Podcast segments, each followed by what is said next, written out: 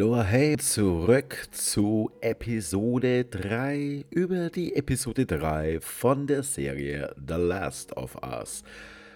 Und Holy Macaroni, also ich gehe mal davon aus, dass die meisten von euch es gesehen haben, die das hier hören. Und es war doch allen schon klar, was im Internet danach abgehen wird, oder? also ich habe Twitter geöffnet und dachte mir, okay, wow, überraschend positiv alles. Dann habe ich Facebook aufgemacht. oh mein Gott. Aber, ja, was soll man sagen? Es ist scheinbar wirklich so, dass man sich denkt, bei den ganzen äh, Köpfen, die hinter der Serie stehen, ey, weißt du was? Wir züchten uns einfach das Publikum so heran, wie wir es haben wollen. Und wer damit ein Problem hat, der soll einfach von dannen ziehen. Also, ähm, wow, wo, wo fangen wir an? Am besten fängt man ja immer am Anfang an. Gut, die letzte Episode hatte den Titel Long Long Time oder im Deutschen Liebe mich, wie ich es will. Und anders, ja, nee, Moment. Ja, anders als erwartet wollte ich was sagen, geht es nicht um äh, Joel und Ellie, aber doch irgendwie ja auch schon. Denn unser Einstieg ist ja, dass die beiden nach dem tragischen Tod von Tess äh, alleine unterwegs sind und zehn Meilen westlich von Boston sind. Spoiler, also die Kulisse ist alles andere, aber keine zehn Meilen westlich von Boston. Aber geschenkt. Egal. Wir wissen, die Arbeit mit starken Bildern hm, passt halt hier nicht ganz geografisch mit dem zusammen, was man wirklich zehn Meilen westlich von Boston zu erwarten hat. Geschenkt. Wollen wir jetzt über Realismus sprechen? In der Serie wie The Last of Us. Okay. Ähm, es geht ja damit los, dass ähm, ja, Joel ein bisschen nachdenklich ist, Steine an einem Bach so aufeinander stapelt, ne, wie man ja das auf, auf ganz, ganz tollen Bildern auch sieht, die man sich dann motivationsmäßig irgendwo hintackern kann. Und ja, pissig ist auf Ellie, mehr oder weniger. Also so, ja, dieses typische passiv-aggressive Verhalten ihr gegenüber, nachdem er dann zurückkommt zu ihr, sie wach wird, mit seiner Jacke zugedeckt war und so. Und Ellie nimmt das Ganze natürlich wahr und macht ihm dann eine ordentliche Ansage und sagt so ungefähr, ey, jetzt pass mal auf, niemand hat dich oder Tess gezwungen, mich irgendwie auf, diese, auf diesen Weg zu begleiten oder diese, diesen Deal anzunehmen oder wie auch immer sie das formuliert. Und ihr wusstet, welche Gefahren hier draußen lauern. Im Gegensatz zu mir wusstet ihr das. Und ihr habt euch bewusst dieser Gefahr ausgesetzt. Also gib jetzt verdammt nochmal nicht mir die Schuld, dass Tess tot ist. Und Joel hat dann wirklich ein Einsehen. Das ist so unfassbar gut von Pascal, also von Pedro Pascal äh, gespielt wie er halt dasteht und akzeptieren muss, dass sie recht hat und dass er dagegen nichts machen kann. Und dass er halt jetzt mit seinem Schmerz anders fertig werden muss. Und naja, dann passiert das, was immer passiert. Ellie fragt nach einer Knarre und er sagt nein. Okay, und dann machen sich die beiden aber weiter auf den Weg und ich glaube irgendwie, es ist so vier, fünf Stunden Fußweg liegt vor ihnen. Und da kommt schon so eine richtig ja, so ein leichter Vorgeschmack äh, zu dem, was uns jetzt dann gleich erwarten wird. Also so eine Side Story, so eine Rückblende. Man sieht nämlich, die beiden kommen an ein Massengrab und äh, da liegen halt Leichenteile und man sieht halt dann auch, dass hier das Skelett eines kleinen Babys noch drin liegt. Unter anderem. Und dann sieht man halt die Vorgeschichte, wie diese Menschen dorthin gekommen sind. Denn scheinbar ging es irgendwie dann darum, dass ja die Städte evakuiert wurden, ähm, dass das Militär eingerückt ist, um die Leute hier aus den ganzen Zonen rauszuholen.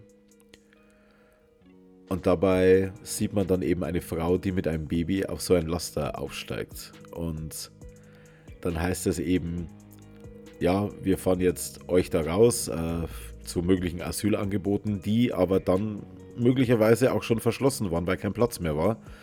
Naja, und dann wurde von der Regierungsseite das gemacht, was menschlich natürlich eine absolute Katastrophe ist, aber rational, und da muss man halt wirklich auf pure Rationalität achten, äh, von der Regierungsseite her nachvollziehbar war. Ich meine, die Pandemie war voll im Gange. Diese Pandemie, also diese Infektion. Bei Pandemie denkt man immer an irgendwas anderes, was uns nicht so hart getroffen hat, ne? wie manche immer tun. Ähm, diese Verbreitung war im vollen Gange. Die Menschen haben sich hier massig infiziert. Es wird vorher in der Geschichte auch noch erzählt, dass dieser Pilz vermutlich über die Grundnahrungsmittel wie Mehl, Zucker und so weiter, Cornflakes, also was halt auch aus diesen Produkten gemacht wird, äh, wie das unter, unter das Volk gekommen ist und dass sich da die ersten dann halt weltweit auch infiziert haben. Denn es wird ja nicht nur lokal verkauft. Wenn du irgendwie Mehl produzierst, produzierst du das nicht nur für deinen 200 Seelenkauf. Na ja, gut, und äh, das Ding war im vollen Gange. Ja, und was machst du jetzt mit den Menschen, die hier nicht mehr rausgebracht werden können aus diesen ganzen Bereichen, aus diesen ganzen Zonen? Natürlich könnte man aus menschlicher Sicht sagen, wir überlassen sie ihrem Schicksal, sollen sie selber gucken, wie sie zurechtkommen. Was auch absolut, also alles in mir schreit, das ist die richtige Entscheidung. Aber die rationale Seite sagt halt, aber die können sich infizieren und die können es noch mehr verbreiten und noch schneller verbreiten. Und deswegen wurde mit denen einfach kurzer Prozess gemacht und sie wurden alle hingerichtet. Das zeigt halt auch, wie die Gesellschaft oder wie die Situation damals war, in diesem fiktiven Bild. Ne? Also wir wollen ja nicht vergessen, wir reden hier immer noch von etwas, was nicht wirklich passiert ist und hoffentlich auch nicht passieren wird. Davon gehen wir mal alle aus. Und jo, jetzt gehen die beiden, nee, das war eigentlich zuvor, ähm, gehen sie in einen Unterschlupf, weil Joel noch irgendetwas holen möchte. Was holt er eigentlich? Ein paar Reserve, die er, also so medizinische Versorgung, so Sachen, die er irgendwie da abgespeichert, abgelegt hatte. Und ähm, Ellie, also das Ganze findet dann in so einem alten Schuppen statt, wo scheinbar schon seit längerem keiner mehr war. Also die Leute, mit denen er zusammen hier diesen, diesen Platz geteilt hat, tja, sind vermutlich nicht mehr unter den Lebenden oder nicht mehr unter dem normalen Menschlichen. Aber das ist auch völlig egal. Er sucht sich sein Zeug zusammen. Und Bella, also Ellie macht sich dann auf den Weg und sucht hier ein bisschen rum und sucht die Toilette und keine Ahnung und findet einen Schacht, der unter das Haus reinführt. Und natürlich neugierig, wie sie mit ihren 14 Jahren ist, macht sie da auf, guckt da runter, okay, springt runter und dann hören wir aber schon dieses typische Kreischen von diesen Runnern. Und dann guckt sie sich um und stellt einen fest, der von Steinen äh, quasi mehr oder weniger erschlagen wurde von so einer eingestürzten Mauer. Und da guckt halt nur noch der Kopf raus. Aber er, in Anführungsstrichen, lebt halt noch. Naja, und dann kommt der neugierige Teenager in ihr durch. Und nicht nur der neugierige Teenager, sondern auch dieser Entwicklungssprung. Okay, jetzt muss ich halt auch das tun, was zu tun ist.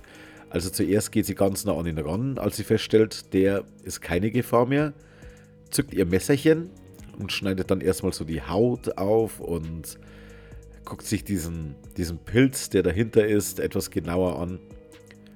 Man sieht ja jetzt eh nicht viel, aber sie ist schon irgendwie neugierig, fasziniert und so weiter.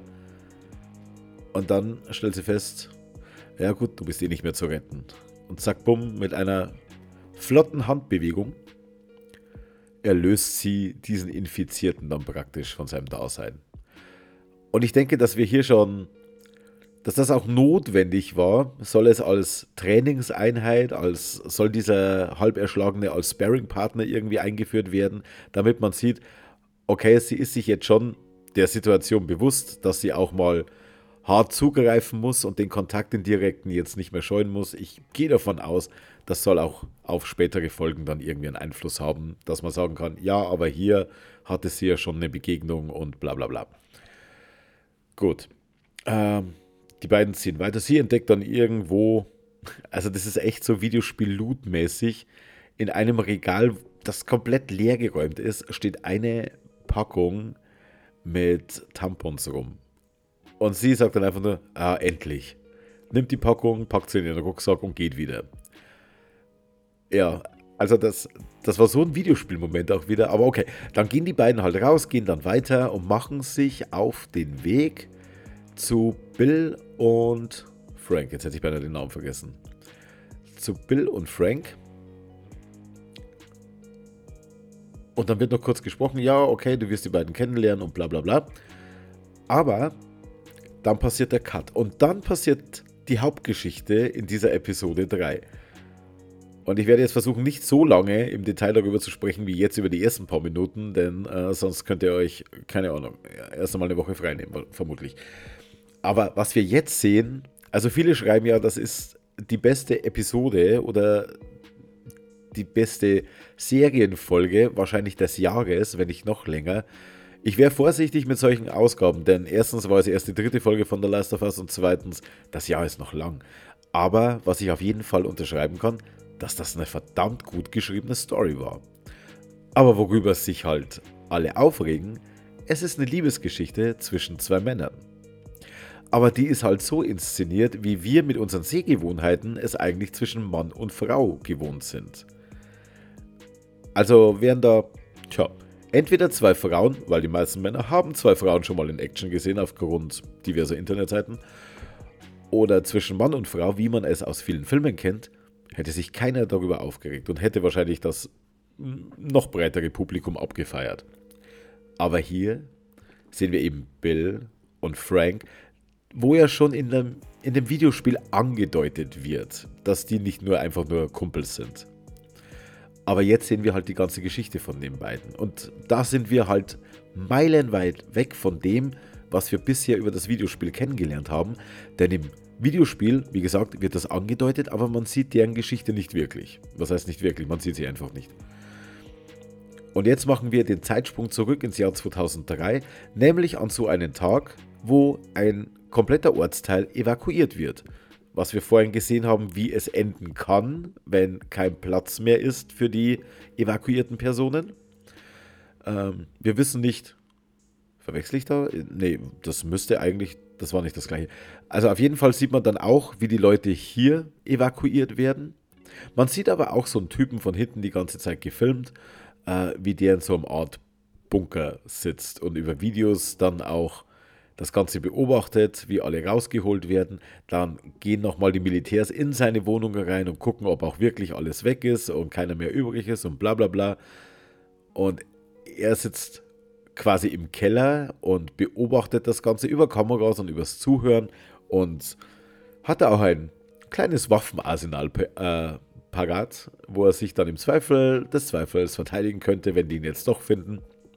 Und man, wenn die dann weggefahren sind, ja, dann guckt er halt raus und schaut, ob wirklich alle weg sind und bla bla bla. Und man stellt halt schon fest, ja, er ist halt eins an Prepper. Er ist ein absoluter Prepper und äh, der hat sich darauf vorbereitet, auf was weiß ich, auf, auf diesen Tag. Und jetzt ist dieser Doomsday endlich eingetroffen. Naja, gut. Also, alle sind weg und er denkt sich, geil, diese Stadt gehört jetzt mir. Und dieses umzäunte Gebiet wird jetzt mal so richtig geil aufgelevelt. Und dann fährt er zu dem Baumarkt, der dort rumsteht und plündert den erstmal. Und äh, gut, da wird Strom abgestellt und keine Ahnung was. Ne? Also da, da, da ist ja gar nichts mehr. Er weiß, ab jetzt habe ich hier nur noch abgeschottet. Irgendwie hier funktioniert gar nichts mehr, was von irgendwelchen städtischen Werken oder so kommen müsste. Tankt er an der Tankstelle noch seine Container auf, so viel wie halt drin ist. Er weiß, er muss sich jetzt auf viele, viele Jahre irgendwie vorbereiten und baut dann Waffen, guckt dabei dann irgendwie auch zu, wie irgendwelche äh, Runner in seine Fallen reinrennen und dann Selbstschussanlagen sich lösen und so weiter und amüsiert sich darüber dann auch mehr oder weniger und fühlt sich halt unfassbar sicher. Bis es dann, waren es vier Jahre, waren es fünf Jahre, also relativ paar Jahre, äh, wenige Jahre später, kriegt er wieder einen Alarm, dass irgendjemand vorm Gitter, vor seinem Zaun, in eins seiner Fallenlöcher gefallen ist. Naja, und er schnappt sich halt die Knarre und denkt sich, gut, dann machen wir das Ding halt fertig. Und dann stellt er aber fest, dass darin ein Mensch ist. Also ganz kurz, Nick Offerman spielt Bill. Bill ist eben der Prepper. Den kennt man als diesen, vor allem als schnauzbärtiges GIF-Meme äh, in seiner Rolle im Parks and Recreation. Und äh, in diesem Loch sitzt jetzt Murray Marley oder Murray Mallet, keine Ahnung. Ne, nicht Marley. Murray Bartlett. Bartlett? Was weiß ich, wie man den Typen ausspricht. Murray Bartlett. würde ich jetzt sagen. Und der spielt Frank. Und den kennt man spätestens seit seiner Rolle als äh, Hotelmanager in der ersten Staffel White Lotus. Also scheinbar hat er einen Hang zu äh, Charakteren mit homosexuellen ausgeprägten Eigenschaften. Keine Ahnung. Oder es war einfach nur Zufall, dass er so kurz hintereinander zwei so tragende Rollen gespielt hat. Sei es wie sei, White Lotus übrigens auch eine Empfehlung, kann man sich gerne geben, beide Staffeln. Ähm, auf ihre Art, auf ihre ganz besondere Art sehr unterhaltsam. Also hier ein kleiner Tipp, ist glaube ich auch auf Wow sogar. Ne? Also wenn ihr ohnehin Wow habt, zieht euch White Lotus rein. Gut, auf jeden Fall ist da dieser Frank im Loch und Bill kommt hin und sagt, yo, wer bist denn du? Ich muss dich erschießen, weil dir traue ich nicht. Und äh, Frank kann ihn aber überreden, hey, guck mal, ich bin nicht infiziert. Wir waren eigentlich eine Zehnergruppe und äh, die anderen, naja, die sind halt jetzt nicht mehr da. Und ich will nur, äh, ich glaube nach Boston, glaube ich, will er. Ich will hier nur weiterkommen und bla bla bla. Und dann sagt äh, Frank, ja, okay, äh, Bill, jetzt kommst du mal hoch lässt ihm eine Leiter runter, misst ihn dann und stellt fest, okay, er ist wirklich nicht infiziert. Und dann meint Bild, äh, meint Frank, oh, ich muss echt aufpassen, dann meint Frank halt, ey, ja, cool, wenn du sagst, du lässt mich gehen, danke, aber ich habe seit zwei Tagen nichts gegessen. Gibt es irgendwie eine Möglichkeit? Und äh, dann meint halt Bill so, ja, wenn ich dir jetzt was zu essen gebe, dann sagst du jedem, der hier rumrennt in der Gegend, dass es hier kostenlos äh, Logis gibt, ne? Äh, Essen und Logis. Und äh, da sagt er, nee, nee, nee, aber ich bin da echt wirklich am Verhungern und bla. Und er überzeugt halt Frank dann, ach, er überzeugt dann Bill, dass er ihn ja, reinlässt, praktisch in seinen abgesperrten Bereich, dass er ihm was zu essen gibt. Er gibt ihm sogar mh, hm, die Möglichkeit zu duschen und legt ihm Klamotten hin und so weiter und bla bla bla. Und dann wird er echt mit einem hammermäßigen Essen überrascht, mit dem perfekten Wein dazu und alles sehr edel, alles sehr vornehm. Also er fühlt sich wirklich äh, wie im Hilton. Und dann steht da ein Klavier und äh, da meinte eben Frank, ey, da kann ich doch was drauf spielen und klimpert so drauf los, beherrscht es nicht mehr so richtig, aber grundsätzlich könnte er spielen. Und Bill sagt dann, ey, nee, nee, nee, nee, nee, nee, das spielt man ganz anders, das spielt man ganz anders. Und da merkt man schon, da ist eine Verbindung zu dem Song. Und ja, dann spielt Bill den eben. Also dieser Prepper, dieser, der noch jubelnd zuvor mit seinem Pickup-Truck durch die evakuierte City gefetzt ist, oder das Dörfchen, ähm, und gejubelt hat, dass er alleine ist und äh, sich darüber amüsiert, dass irgendwelchen Infizierten der Schädel weggeblasen wird an der Selbstschussanlage. Der spielt jetzt einen sehr emotionalen Song, sehr ruhig, und dann fragt halt Frank irgendwie so, ja, wer war, wer war das Mädchen? Ne? Weil er weiß, dass, dass hier mehr dahinter steht als nur einfach irgendein Klavierstück. Und dann meint Bill eben, ja, da war kein Mädchen. Und dann ist das eben schon diese eindeutige Anspielung darauf, dass es nicht um ein Mädchen geht, weil er nicht das Interesse am Mädchen hat, wie man vielleicht bei so einem Haudegen, bei so einem knallharten Typen vermuten möchte. Und dann sagt Bill, äh, Bill, ja, ich weiß. Und dann kommen die beiden sich näher, gehen dann auch hoch ins Schlafzimmer. Und das ist eigentlich sehr respektvoll, sehr sauber, sehr schön inszeniert. Natürlich kann ich verstehen, dass, dass manche sagen, dass zwei Männer mit Vollbart, die aufeinander liegen und hier zärtlich zueinander sind, das ist nichts, womit ich aufgewachsen bin und dass das noch befremdlich erscheint. Also, ich verstehe das, weil ganz ehrlich, ähm, man muss nicht mit Ach und Krach sagen, nein, so etwas ist in Ordnung heute, also finde ich es super. Ich bin mir sicher, in ein paar Jahren, wenn das öfter gezeigt wurde, und da hat diese Folge einen sensationellen Beitrag dazu mitgesteuert, wird das, wird das auch völlig normal sein. Und dann die nächsten Generationen wachsen mit diesen Bildern auf und sagen, ja, da lieben sich zwei, fertig, Punkt. Und wo ist dein Problem? Und es ist auch nicht so, dass Homosexuelle entstehen werden, wie das manche, also allein, ich weiß gar nicht, wie ich das formulieren soll, ohne dass es bescheuert klingt, wenn sie so etwas sehen. Denn die Homosexuellen, egal ob männlich oder weiblich, die gibt's ja, obwohl sie es sonst nie gesehen haben. Also erklärt mir die Logik dahinter bitte, okay? Ne, erklärt sie mir nicht. Wenn einer versucht, mir diese Logik zu erklären, bin ich eher aus.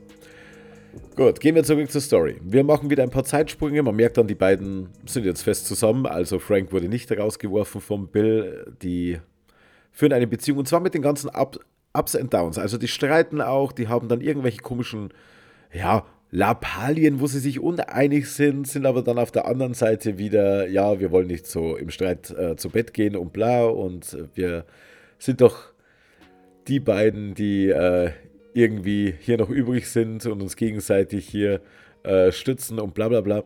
Also sie sind aufeinander angewiesen, aber nicht, es ist keine reine Zweckehe, sondern das sind schon Emotionen dahinter.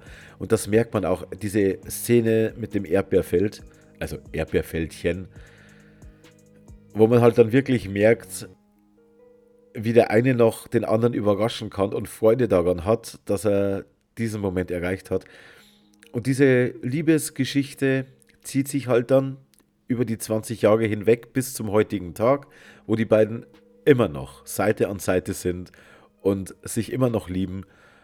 Und ja, dann kommt eben irgendwann die Erkenntnis, ja, Frank, der ist nicht mehr ganz so fit. Es kommt zwischendurch noch ein Angriff, auch etwas, was man aus den Videospielen kennt, ähm, dass hier versucht wird, also keine Fedra oder, oder keine Fireflies oder keine Infizierten, sondern dass halt so diese, wie nennt man die, Streuner, Wegelagerer, was weiß ich, äh, versuchen hier einzudringen. Mir fällt jetzt der Name nicht ein, aber die hatten, glaube ich, auch eine Bezeichnung. Aber ja, gut, das passiert halt. Da werden wir kurz ein bisschen verarscht, denn Bill wird da verletzt, äh, beim, als er sich verteidigt. Zusätzlich zu den ohnehin installierten, sehr effektiven, wie man dann sieht, äh, sieht Verteidigungseinrichtungen. Ja, und äh, dann sehen wir eben einen Schnitt und dann sitzt einer im Rollstuhl, von der Ferne sieht man das und im ersten Moment war ich wirklich der Überzeugung, ja gut, Bill ist jetzt verletzt ne, und, und kann nicht mehr laufen oder, oder was weiß ich was. Und dann geht die Kamera aber näher und man sieht, es ist Frank. Habe ich jetzt Bill hoffentlich gesagt vorher. Ja, okay. Also Frank sitzt, der neu dazugekommene, sitzt im Rollstuhl und dann kriegt man schon mit, ja, okay, der hat offenbar einen Krebs entwickelt und weil sie dann auch drüber sprechen, naja, du, es gab schon vor dieser Situation vor 20 Jahren, gab es kein Heilmittel dafür. Also auf was soll ich mich noch großartig einstellen? Und dann plant Frank eben seinen letzten Tag, als er sich dazu entscheidet, okay, jetzt ist es soweit, jetzt will ich sterben, ich mache mit der Welt meinen Frieden. Und er erklärt Bill praktisch, wie sein letzter Tag auszusehen hat, dass sie quasi sich schön anziehen, zur Kirche rübergehen, sich das Ja-Wort geben, noch einmal das Essen vom ersten Tag zubereiten und er ihnen dann etwas zu trinken gibt. Also Bill gibt Frank etwas zu trinken mit den zerstoßenen Medikamenten, die dann in so einer Überdosis Dosis auch für den Tod sorgen werden. Und das macht Bill, obwohl er das am Anfang nicht akzeptieren will, aber er macht's. Und als er die Weinflasche dann so hinstellt und einschenkt und Frank das Pulver auch reinschüttet und ihm rüberschiebt und so weiter, da ahnt Frank im Endeffekt schon etwas. Und sie trinken, also er trinkt in einem Zug dieses Weinglas leer und das macht allerdings auch Bill. Und Frank meint dann so, Du hast die Flasche schon vorher präpariert, oder? Und dann sagt halt Bill, ja, also ich habe die Medikamente damit reingetan. Wenn du gehst, dann gehe ich mit dir.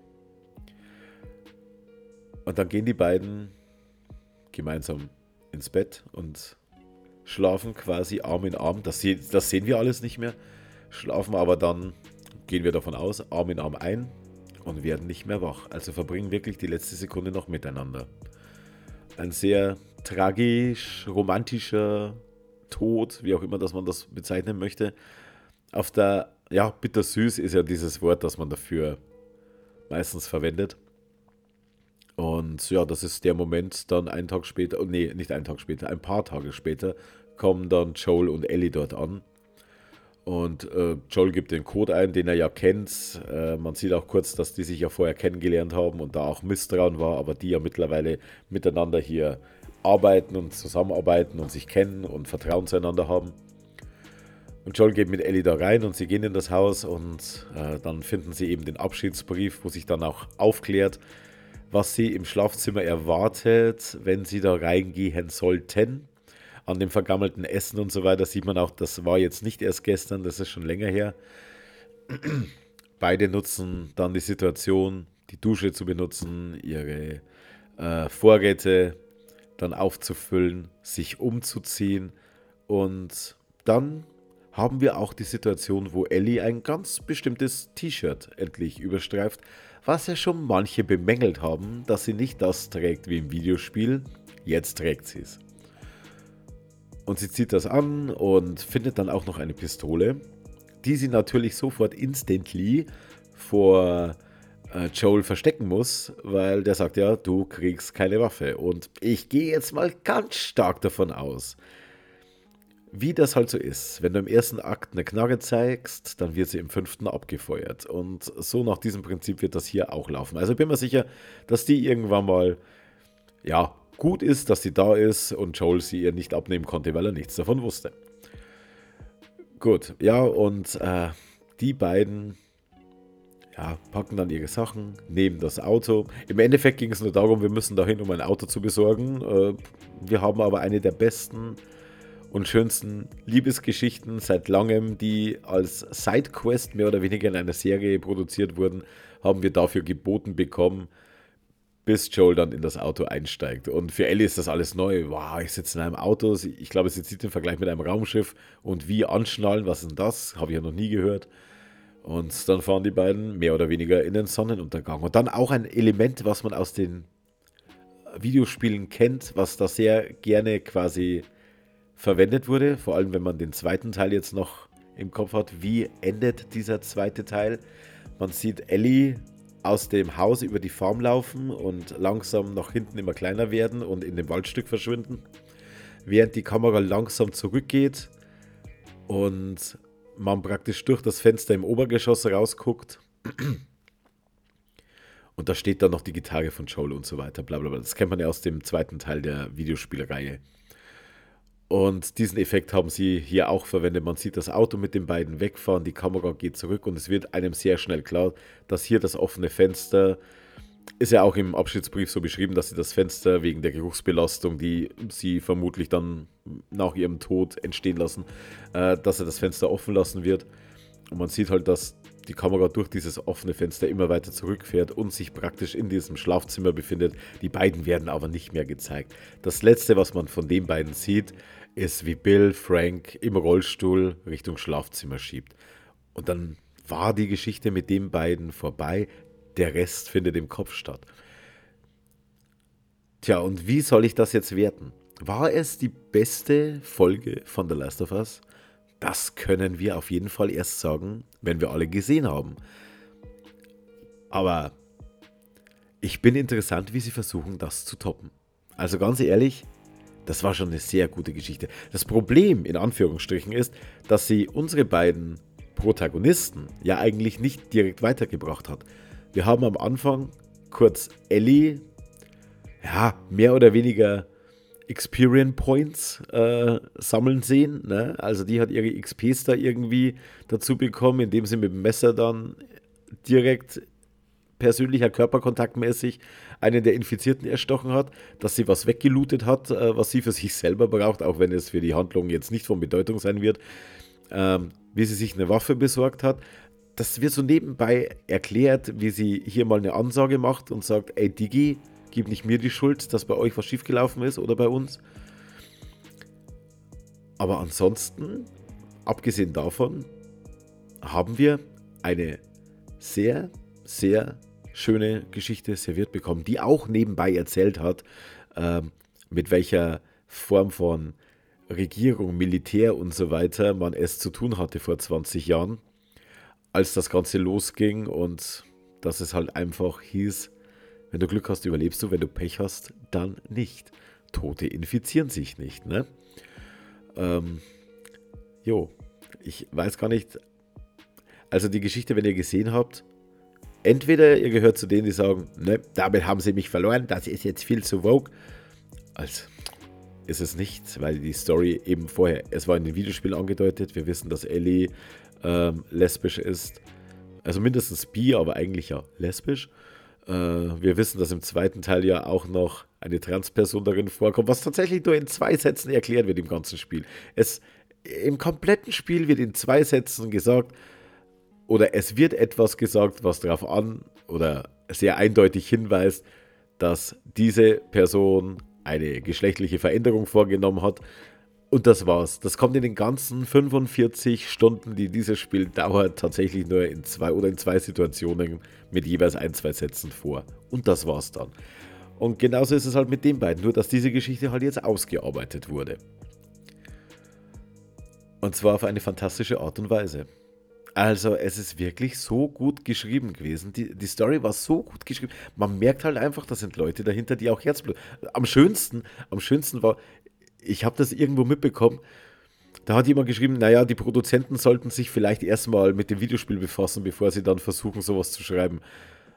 Obwohl ich mir dann denke, die Leute, die diese Serie schreiben, sind die, die das Spiel geschrieben haben. Also wie sehr musst du dich eigentlich noch äh, damit äh, in Verbindung oder äh, noch damit befassen, um legitim genug zu sein?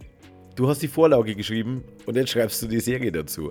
Neil Druckmann und Craig Mason, äh, auf den ich ja stolz bin, äh, dass mir der in der, einige, in der ersten oder zweiten Folge schon eingefallen ist. Ich glaube in der ersten, ich weiß es nicht mehr.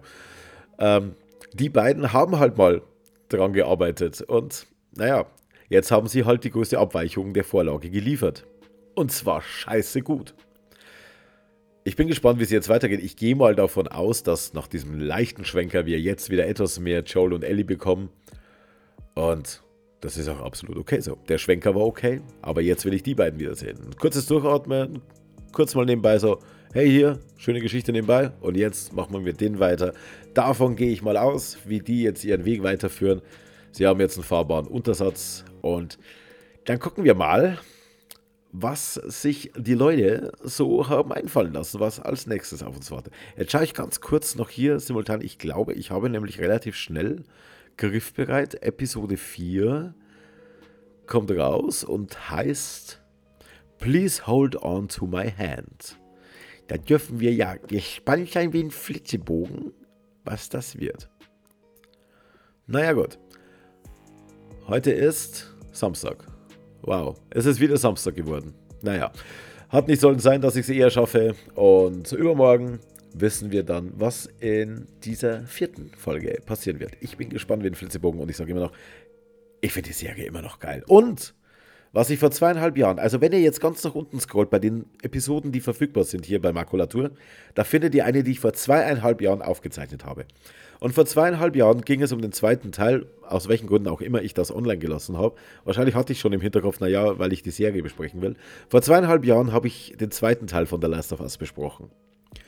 Und da habe ich gesagt, dass dieses Fireflies-Logo irgendwann den Weg unter meine Haut finden würde. Und jetzt, wenn ihr das hört, ist das drei Tage her und es ist tatsächlich jetzt an meinem rechten Unterarm zu sehen. Ja, ich mag die Serie. Also die Spielserie. Die, nee, Moment, das Franchise die Videospielerei und die Serie auch. Also Gott sei Dank, es ist auch völlig egal. Selbst wenn die jetzt anfangen, ab der nächsten Folge nur noch Knetmännchen, die rückwärts sprechen und dabei äh, Bollywood-Tänze vorführen, wenn das die nächsten Episoden werden, ist mir scheißegal, denn es macht mir deswegen die Videospielerfahrung nicht kaputt. Und für mich immer noch die beste Videospielreihe, die ich jemals gespielt habe. Also der erste Teil ja schon, mit dem zweiten eigentlich nur bestätigt worden und jetzt mit der Serie dazu nochmal untermauert. Ich, mir fällt kein Szenario ein, warum ich dieses Logo irgendwann mal bereuen werde. Und wenn, dann kann ich immer noch sagen, ich habe es zu dem und dem Zeitpunkt gemacht und da war noch alles in Butter. Also, so, genug gelabert, 35 Minuten sind um, fast. Ja, wahrscheinlich wurde wieder Werbung eingespielt, also sind wir bei den 35 Minuten. Und ich wünsche euch was bis zum nächsten Mal. Tschüss. Nein, wo ist der Stopp? Ah, ich schneide übrigens nie, ne? Stopp.